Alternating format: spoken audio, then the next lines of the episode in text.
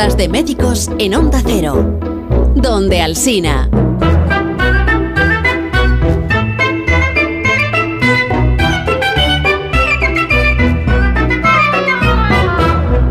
Está Alfonso Fernández, buenos días Alfonso. Hola, buenos días.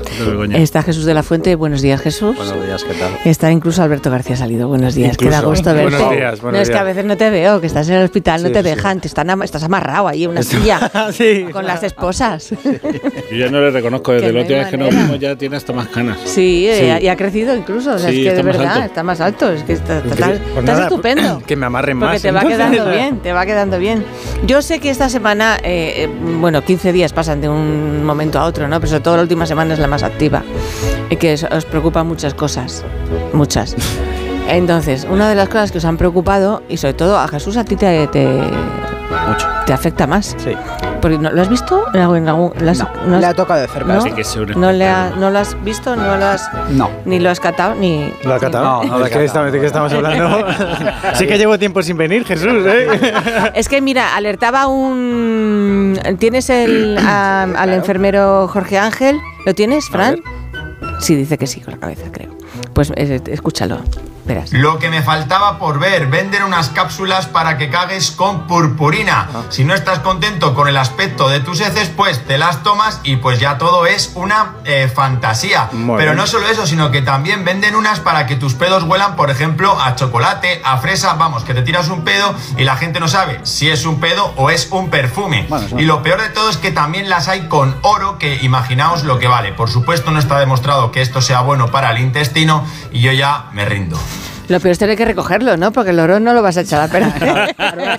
No, ahí ya veo yo como Tienes los que ir a la gente como los antiguos buscadores con su Sí, madre mía. Claro. el cuenco este que tenía ahí la, la malla para dejar pasar, ¿no? Pues va a echar las heces, las va Sí, claro. La- para- esta- Para las recuperar el oro. Estas, si las Nespresso son de George Clooney, estas quién, les, quién las tiene que, ¿no? Qué bueno. Pero, Pero, sobre todo, pero es que de verdad son de, purpu- de purpurina. Es que parece una parodia esto. Parece, sí. Sí. pues, Ese- es- hombre, la- a lo mejor están dando creo. uso porque la purpurina va a ser ilegal y entonces hay que hacer con ella cosas. No lo sé, yo aquí Para veo, gastarla. veo- un problema Sí. importante, ¿no? Es el de enmascarar el Claro. aspecto y consistencia que tienen las heces, que eso que puede Eso parecer empezar. que es como muy asqueroso, pero que desde un punto de vista médico tiene eh, información muy muy valiosa, es como el testigo de lo que está sucediendo. Pero lo que no ha comentado en el audio es que también las utilizan para introducirlas dentro de la vagina. Ya, ahí vamos. Eso va a ser un espectáculo. Eso es para que cuando tú vas con el colposcopio pongas luz y brille todo más, para entonces lo puedas ver mejor y pienses que estás en una fiesta. Voy a La verdad es que somos un poco bien. estúpidos, ¿no? El ser Sí. humano. O sea, llegamos a un punto que Ah, el... Pero eso no, eso no es, eso es tóxico. Eso, claro, ahí voy. A mí me vais a perdonar. Yo veo muy bien que la gente quiera eh, pues, Hacer el tener idiota. unas Sí. experiencias sexuales eh, fantásticas, maravillosas. Que y se creo que es bueno. mucho la sí, gente, sí, ¿eh? sí, yo creo que es bueno, ¿no? Que,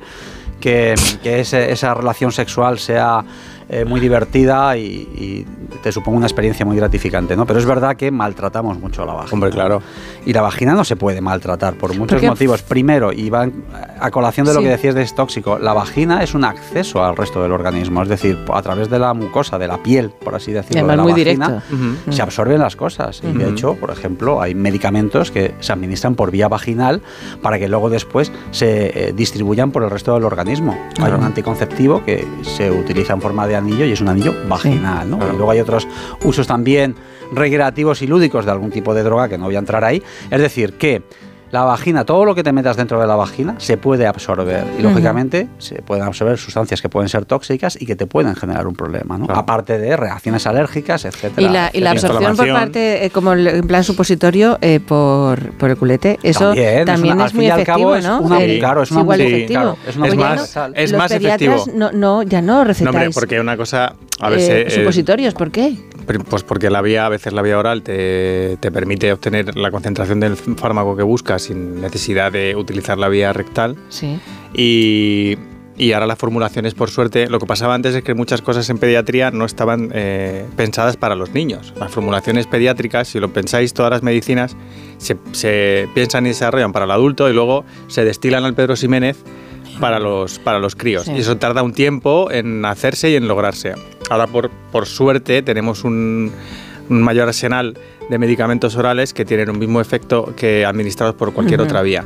¿Qué ocurre? Que en niños a veces será difícil conseguir si tenías vómitos o tenías Claro. fiebre o tal, ponerle una medicación. No es como el adulto que si te duele algo te la tomas y, y listo. Pues, Y era, era supositorio o jeringazo. Claro. Eso, es verdad, Entonces, es lo, lo que ocurre con la vía rectal, que es muy parecido a lo que cuenta Jesús, es que el, eh, eso, la vía, el, el recto, eh, la mucosa, cuando absorbe, manda el medicamento a unas eh, venas que van directamente, eh, cruzan directamente por el, el- el cuerpo, por así decirlo, y salvan el, el hígado.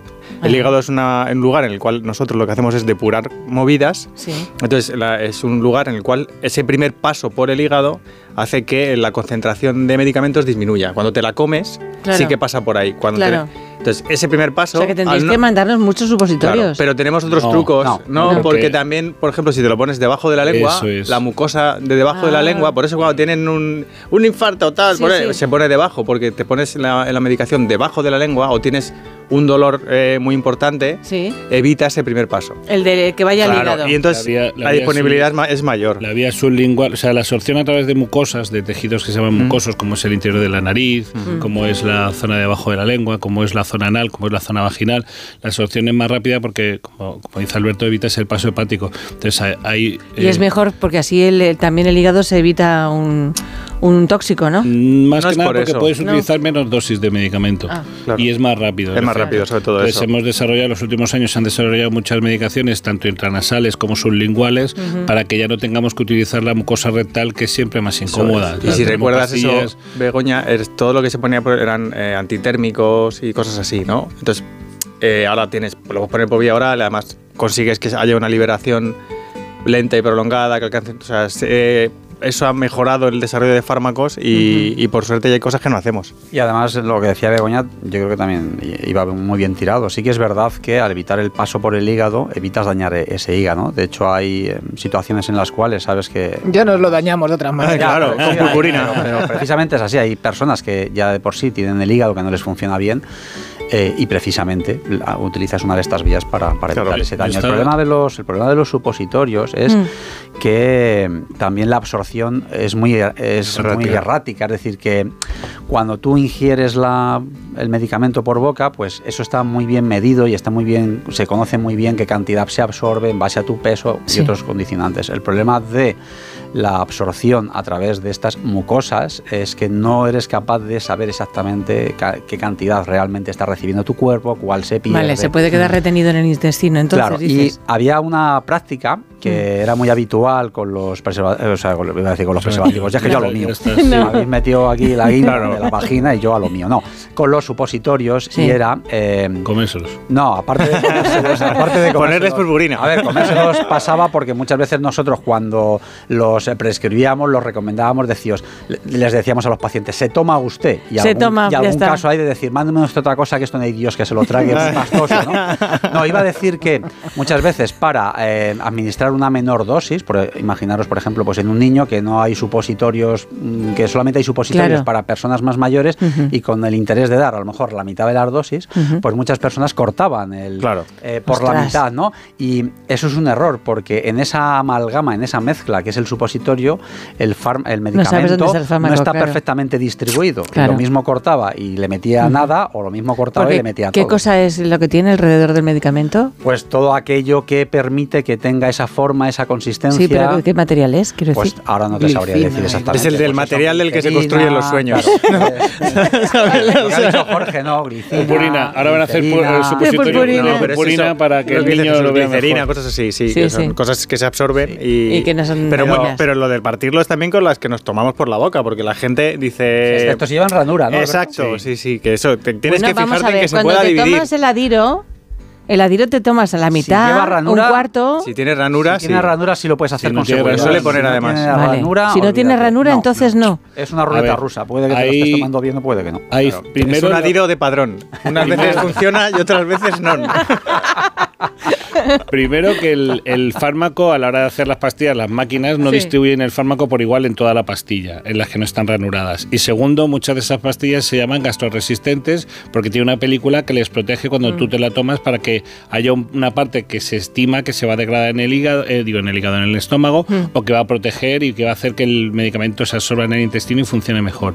Entonces, si, el, si la pastilla que te estás tomando está ranurada, la puedes partir sin ningún problema, porque sabes que te vas Vale. a tomar exactamente ¿Y la si no? mitad. Pues no. Si no, no hay garantía. Si no bueno, estás pero para tragártela a veces sí te dejan partirla, ¿no? Porque es que no hay, no hay quien se las trague. No. Hay unos pastillones si a no veces está ranurada, gordos, te pasa lo mismo. Aunque la partas y, la te, y te la coman las dos trozos. Porque, porque si, tiene una, si tiene una cubierta gastroresistente para evitar que el fármaco de dentro se dañe con los jugos gástricos, Pues te has cargado esa película. Pues no. enfadadísimo, Alfonso, ahora mismo. Pues no ¿eh? la recetéis. está- Si son tan yo, si me dejáis por último hacer un alegato en defensa de la vagina, que es lo mío. Eh, aparte de, aparte Sí. de lo que hemos dicho, de no, ma- Defendamos la de no maltratarla por el tema de, de riesgo de absorber algo tóxico, la vagina tiene que tener su salud, tiene que tener una salud adecuada. Ya no Ujú. solamente también para que las mujeres no tengan episodios repetitivos y frecuentes de candidiasis, de otras enfermedades que son muy molestas, sino porque luego también la vagina es el primer sitio en el cual los espermatozoides empiezan a ser preparados para luego después Pues se vas de fiesta, la purpurina, coño, para No, sí, ya, quiero decir, es ahí donde empiezan a afilarse o a afinarse, depende de lo que queráis elegir,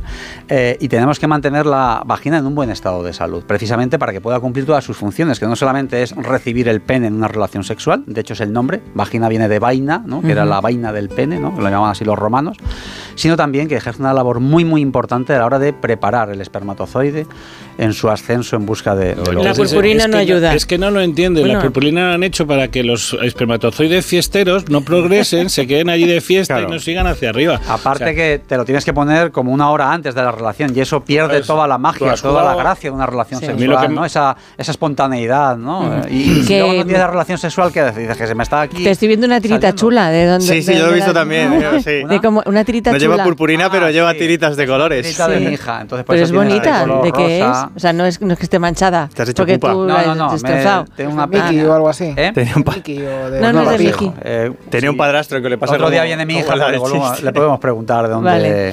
Que un, un momento, luego, ahora seguimos, ¿vale? Pues un segundo, que tenemos que meter publicidad. Más de uno en Onda Cero. Donde Alsina. Las ofertas. Más de uno en Onda Cero. Donde Alsina.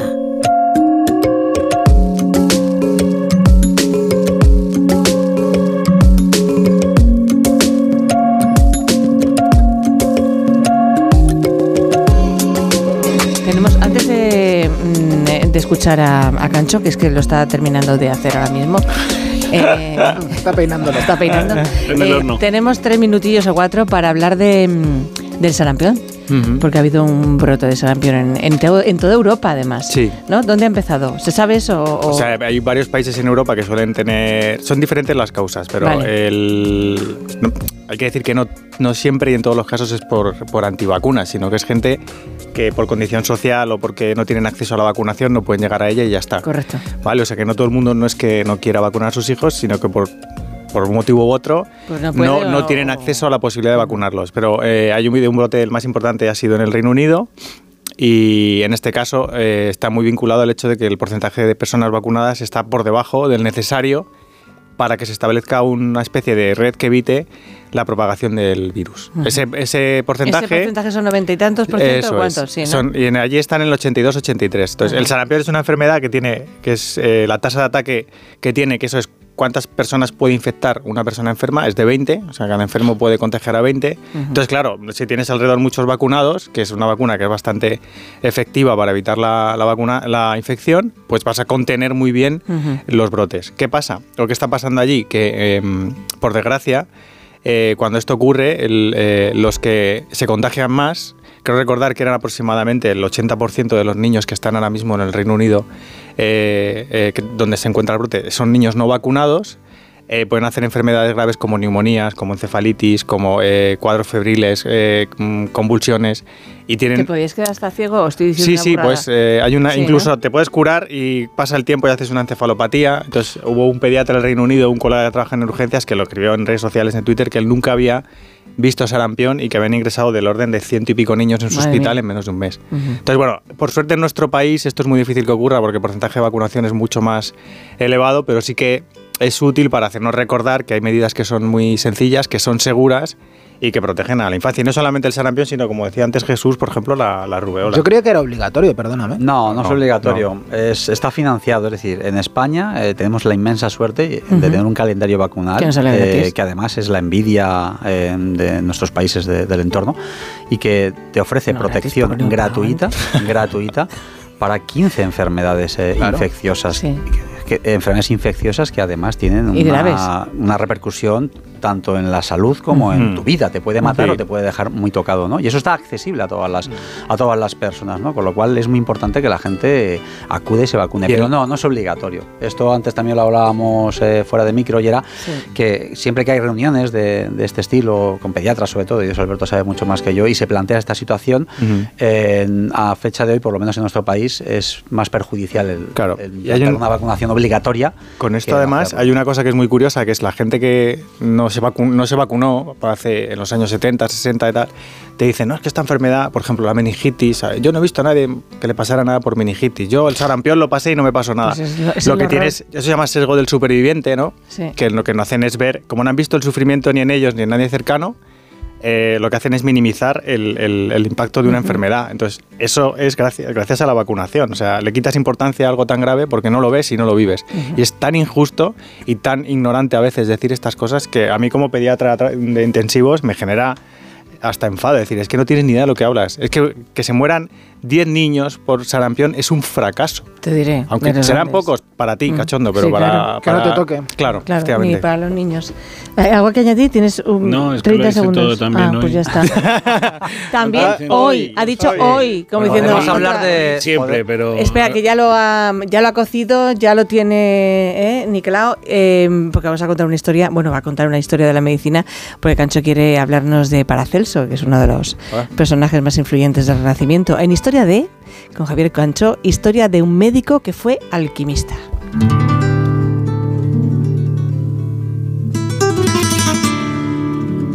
por una enfermedad muy larga. Estaba agonizando en la cama y aspiré el último aliento. Y entró la muerte en mi casa.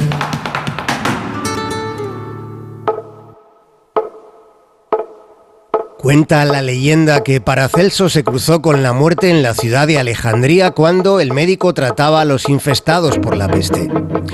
Paracelso recriminó a la dama de la guadaña que pretendiera llevarse consigo 100.000 almas.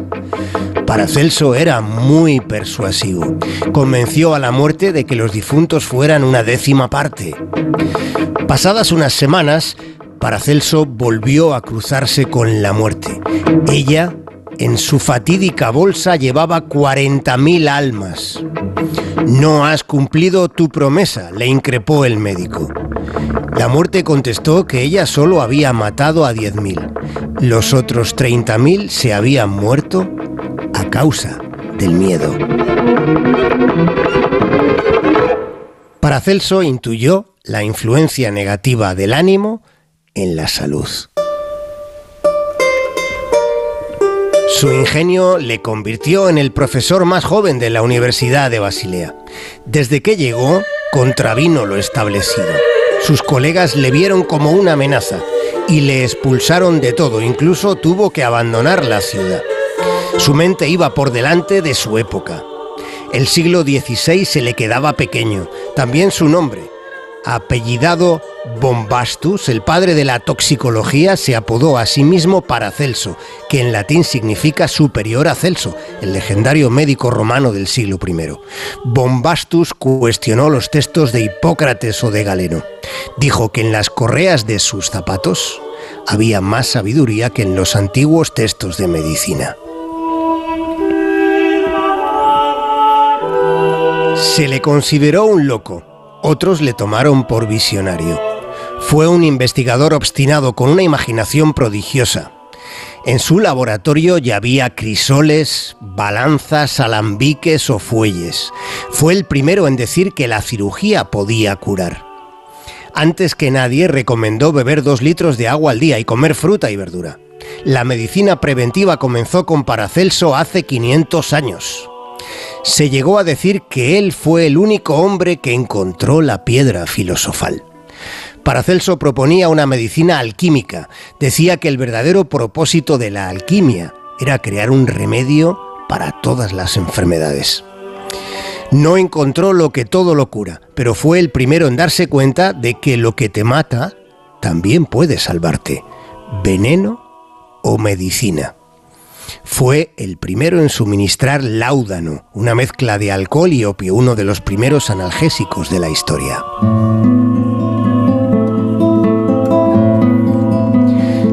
Todo, decía, todo depende de la dosis. Con medicamentos específicos sanó a pacientes con lepra y con gota cuando eran males supuestamente intratables. Fue el primero en describir clínicamente la sífilis. Defendió la empatía como premisa para la cura. Dijeron que era un vagabundo porque trató de curar a los pobres. Removió los cimientos de la medicina. Tratando de aprender, logró que la medicina emprendiera el camino de la ciencia. Lo consiguió después de su muerte después de los escarnios a los que le sometieron sus coetáneos.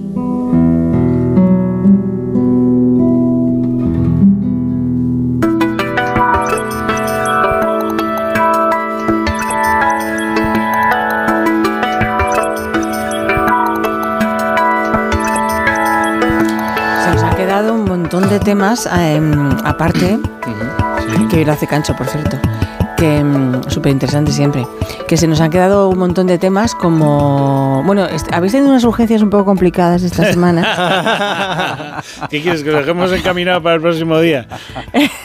Yo- es que me da apuro porque empezamos así y acabamos también hablando de lo mismo casi. Estamos Yo tuve una señora el otro día que en lugar de tomarse una píldora de esta de purpurina, pues la pobre se confundió, estaba con un catarro y estaba, se encontraba, se sentía muy mal y cuando salió del trabajo, pues fue a la taquilla del trabajo y cogió un- una botella, tenía dos y estaba catarrada, se bebió la mitad de la botella cuando se Claro, bebió la tenía- mitad, no tenía el paladar no- muerto, no, claro. tenía ni gusto ni olfato Ya. y cuando se tomó la mitad de la botella se dio cuenta que se había bebido colonia de nenuco. Ostras. Entonces la pobre se pasó toda la noche vomitando. Te lo- te lo pero bueno, coges. tenía muy buen sentido de humor porque decía que después de eso los erutos y los pedos le olían a nenuco, Pues, ¿sabes? eh, te lo coge un influencer y te lo hace un negocio, O sea ¿eh? que se podía haber abrazado el estómago, Sí. pero bueno. Bueno, pues es alcohol, emborracha. o sea, Hombre, eso lo claro. que pasa es que... Pero Nenuco como tiene más bajo alcohol, ¿no? Claro, porque sí, es para niños. Habría sido más heavy el vodka. verdad, se, bebe Ah, una, sí. se bebe una de Baron Dandy y no lo cuenta. Chanel, Chanel número 5, a ver qué hubiera pasado. La sería un otra- delito beberte la urgencia no me ¿Te imaginas? ¿Qué dices? Es que la otra urgencia... Tienes tres minutos, ¿no? Tengo no tres llega. minutos. No llega, ¿te llega con dos minutos y medio? Sí, la cuento rápido, sí. Sí. Fue una señora que vino a la consulta. ¿Qué nos puede pasar a, a otros? Sí, bueno, Está bien saberlo. Una señora con plenas capacidades, ¿vale? Eso hay Sí. que tenerlo en cuenta. Que llega a la consulta y me dice que no puede obrar.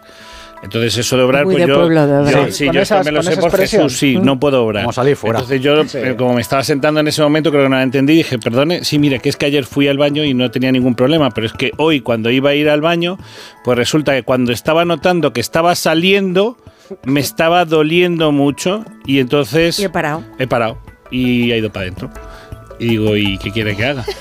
Y pues es Que que, cada no, vez que que no puede. Digo, pero es Está el tapón y no hay manera. Claro, Claro. pero si eso es Eso en una mi pueblo- persona... Alfonso, perdón que te corte. Mi pueblo se llama el hocico de la rata. Pero las ratas suelen ser muy flexibles. Este caso no. Sería Muy- más la ¿Y- tortuga. ¿Y qué ¿no? hiciste? Pues nada, o sea, a ver, a ver si es una persona en, si- en otro medio, por ejemplo, medio hospitalario, o una persona que tiene pues problemas, o una persona muy mayor, Claro. pues entonces te, Hay te te toca hacer una desimpactación. Pero una Se llama desimpactación. Sí, se llama desimpactación. Eso no lo Fantástico. cuentes, es la no prueba, lo cuentes, no lo cuentes es cómo la- se hace. Es la prueba que tienen que hacer todos los R0 y los R1 cuando llegan a la No lo urgencia del cuentes, por hospital. favor. Una La- desimpactación. Las desimpactaciones les tocan a los R1 seguro. Ostras. Y o sea eso, que ocurre pues, muchas veces si Sí, se te toca los en R1. personas con, con, Con estreñimiento. con estreñimiento, Claro. gente con eh, minusválidos que tienen Ujú. problemas de movilidad o personas muy ancianas es bastante frecuente La desimpactación. la desimpactación y solo hay Vale. una forma de sacarlo Ujú. y es digitalmente. Vale. Pero me- Y, y no es con internet, quiere decir que no. no, Vale. No hay forces No, para pues ya eso. está. Mm, Algunos deberían necesitar el forces, algunos sí. Es que, es, que hace, es que duele. Entonces, claro, la- hay gente que no, no puede soportar los dolores. Pero hay sí Que, cosas que mm, no podemos hacer en el centro. Que ya me contarás entonces cómo se disuelve otro día. Eh, no de esa forma, de una forma natural, yo qué sé, o tomando bueno, algo, sí, sí, o comiendo mucho kiwi, yo qué sé. No, no, no va bien. Jesús, ¿no va bien? No va bien, no. Jesús, un placer, como siempre, ya lo sabes. Alberto, estupendo verte. Da gusto verte, me gusta mucho. Y Alfonso, que como siempre también otro placer muy grande. Muchas gracias, Que nos vamos ahora al boletín informativo de las 12, de las 11 en Canarias. Está José Milla llamando a la puerta. Mira, con Cancho. Están hablando.